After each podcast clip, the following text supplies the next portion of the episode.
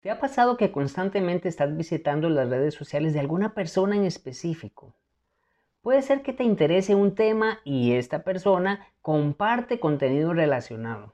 A lo mejor consideras que su opinión es importante para ti y por eso es que estás siguiendo todas sus publicaciones. A ese tipo de información se le conoce como contenido de valor. Quédate y aprende sobre cómo puedes empezar a crear contenido de valor para tu negocio gastronómico. Soy Malcolm Barrantes y estás escuchando Tenedor Digital, el podcast de la comunidad gastronómica deseosa de aumentar las ventas con marketing digital. En el episodio anterior respondí a una consulta que me hizo uno de nuestros seguidores y él hablaba sobre cómo mejorar la interacción de sus páginas, de sus seguidores. Eso tiene que ver mucho con el engagement de una cuenta. En aquel momento te hablaba de 21 formas de poder compartir, de poder crear contenido de valor. Pero muchas veces no sabemos cómo identificar cuál es ese contenido que realmente está enamorando a nuestros seguidores. Y en este momento te voy a dar algunas estrategias para poder lograrlo, para poder saber cómo crear este tipo de contenido. Lo primero que tienes que hacer es definir quién es tu cliente ideal. Inicio con aclararte que no puedes crear un contenido de valor si no sabes identificar quién es tu cliente ideal. Cuando defines cuál es el perfil de tu comensal, podrás conocer cuáles son sus metas, cuáles son sus valores, cuáles son sus intereses y a partir de ahí saber exactamente qué es el contenido que está esperando esta persona. Segundo, Debes investigar cuáles son los dolores, cuál es el dolor que tiene tu clientela. En el episodio anterior te mencioné algunas estrategias que te pueden ayudar. Entre ellas puedes utilizar los formularios, las encuestas, incluso puedes preguntarle directamente a tu comunidad. Ahora quiero compartirte tres herramientas que te pueden facilitar esta información. Esas herramientas las utilizo para tener mi primera exploración en la búsqueda de estos dolores, de estas necesidades de mis clientes. Y aquí va la primera, la barra de búsqueda de Google, así como lo escuchas. Cuando tú empiezas a digitar en esta barra de búsqueda, la misma barra te empieza a dar sugerencias. La misma barra te va diciendo cuáles son las búsquedas semejantes que han estado haciendo otras personas. Y aquí viene un truco. Colócale un asterisco a, este, a alguna de las palabras para que te pueda dar sugerencias de más búsquedas. Y te explico con un ejemplo. Supongamos que queremos buscar información sobre pan artesanal.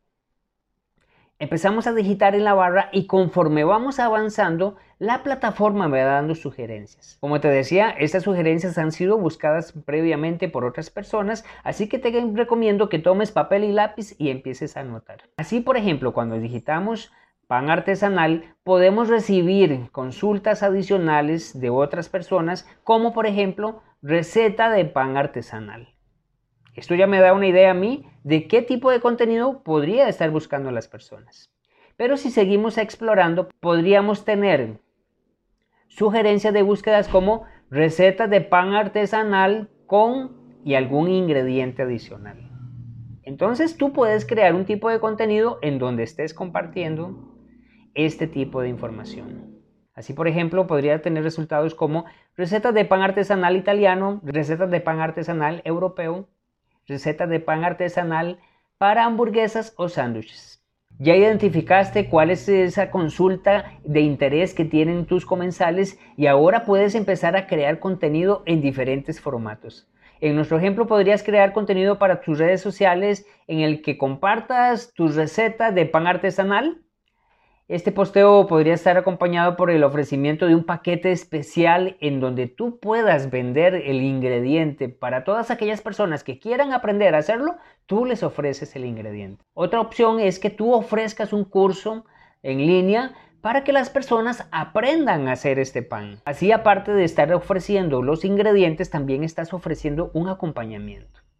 Podrías incluso crear una comunidad donde todas las personas que estén interesadas en este tema estén, este, sean parte de ella. La siguiente plataforma que utilizo se llama Answer the Public y en ella ingresas, escoges tu país, escoges el idioma en el que quieres realizar la búsqueda, seleccionas las palabras y ella te va a desplegar una serie de sugerencias de preguntas que también han hecho los usuarios. Igual revisa toda la información y toma nota. Espero que con estos consejos puedas empezar a crear contenido que realmente enamore a tus comensales y empiece a ayudarte a tener más interacción con ellos para poder lograr más facturación. Gracias por escuchar un episodio del podcast Tenedor Digital.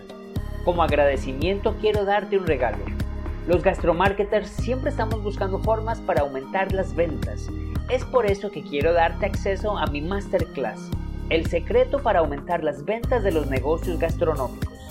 En ella te comparto las estrategias digitales que estamos aplicando de forma exitosa con nuestros clientes. Para descargarla visita malcombarrantes.com diagonal masterclass y obtén de forma inmediata este contenido. Nos vemos en el siguiente episodio.